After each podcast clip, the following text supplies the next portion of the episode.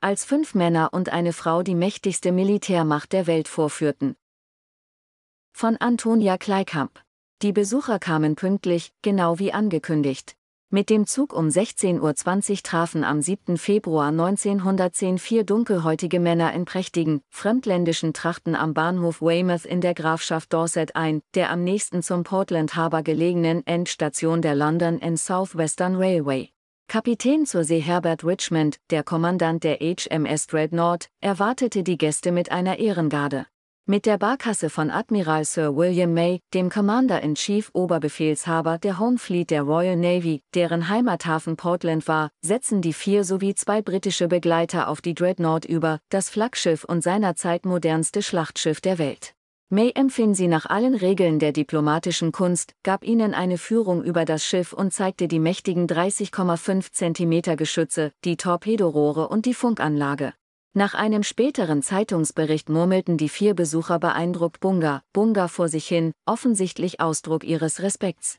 Nach etwa einer Dreiviertelstunde an Bord ließ sich die Delegation zurück zum Bahnhof bringen und nahm den Zug bald nach 18 Uhr zurück nach London. Mindestens einige der Navy-Offiziere beschlichen Zweifel. Der Bart des Dolmetschers war offensichtlich angeklebt, um den Mann älter erscheinen zu lassen, meinte einer. Außerdem hatte der Kapellmeister des Schiffs keine Noten der Hymne von Abessinien, der angeblichen Heimat der Besucher, finden können und seine Musiker deshalb The Dover Castle March spielen lassen. Die Gäste nahmen das ohne weiteres hin. Dann die Eile, Erst um 15.21 Uhr war bei der Telegrafenstation der Home Fleet das Telegramm eingetroffen, das den Besuch ankündigte, weniger als eine Stunde vor dem Eintreffen. Unterschrieben war es mit Harding, Foreign Office. Demnach wollte Prinz Macallan mit Begleitung die Dreadnought besichtigen, den Stolz der Royal Navy. Am folgenden Tag rief ein Mann, der sich Cole nannte, das Foreign Office an. Er sei, getarnt als abessinischer Gast an Bord der Dreadnought empfangen worden. Doch es habe sich um eine absichtliche Täuschung gehandelt, einen Hoax auf Deutsch am ehesten als Schwindel zu übersetzen. Verantwortlich seien einige Mitglieder der Bloomsbury Group, eines Freundeskreises von jungen Intellektuellen aus dem Umfeld der University of Cambridge. Die britischen Diplomaten zeigten sich verwirrt, man hielt den Anrufer zunächst für verrückt. Doch der ständige Unterstaatssekretär Sir Charles Hardinge, dessen Name nicht, wie auf dem Telegramm vermerkt, Harding lautete, bestand darauf, bei der Admiralität nachzufragen. Die Antwort war überraschend, am Tag zuvor war tatsächlich eine abessinische Delegation an Bord der Dreadnought empfangen worden, und zwar nach einer entsprechenden Bitte im Namen des Unterstaatssekretärs. Der ranghöchste Beamte des Außenministeriums ließ das Telegramm besorgen und wunderte sich noch mehr, denn es stammte keinesfalls von ihm, schon gar nicht mit einem fehlerhaften Namen. Kapitän Richmond, der als Nachwuchshoffnung der Navy galt, musste dem Privatsekretär des Außenministers Edward Grey schriftlich Bericht erstatten. Die vier Abessinier wurden alle als Prinzen vorgestellt. Richmond fügte hinzu, ich hoffe, es waren keine Betrüger, die uns auf die Schippe genommen haben. Wenn sie es wären, hätten sie es sehr gut gemacht. Im Foreign Office und der Admiralität dürften am nächsten Morgen einigen distinguierten Herren die Teetassen aus den Händen gefallen sein, als sie die Daily Mail aufschlugen. Dort nämlich wurde der Streich gefeiert, den tatsächlich sechs Mitglieder der Bloomsbury Group unter Führung von Horace de Vere Cole inszeniert hatten. Zu den Tätern gehörten auch die 28-jährige Virginia Stephen und ihr Bruder Adrian.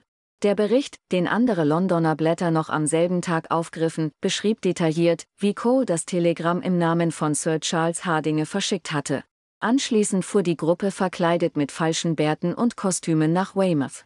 Der Daily Express berichtete mit Häme, was den angeblichen Prinzen alles gezeigt wurde, einschließlich ihrer Reaktion, Bunga, Bunga. Für die Royal Navy war das ausgesprochen peinlich. Eine Gruppe Männer und sogar eine Frau hatten die mächtigste Militärmacht der Welt vorgeführt.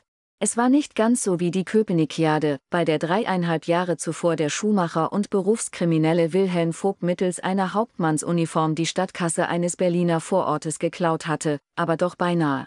Admiral May fühlte sich gedemütigt und forderte Strafen für die Redelsführer, die Admiralität unterstützte ihn.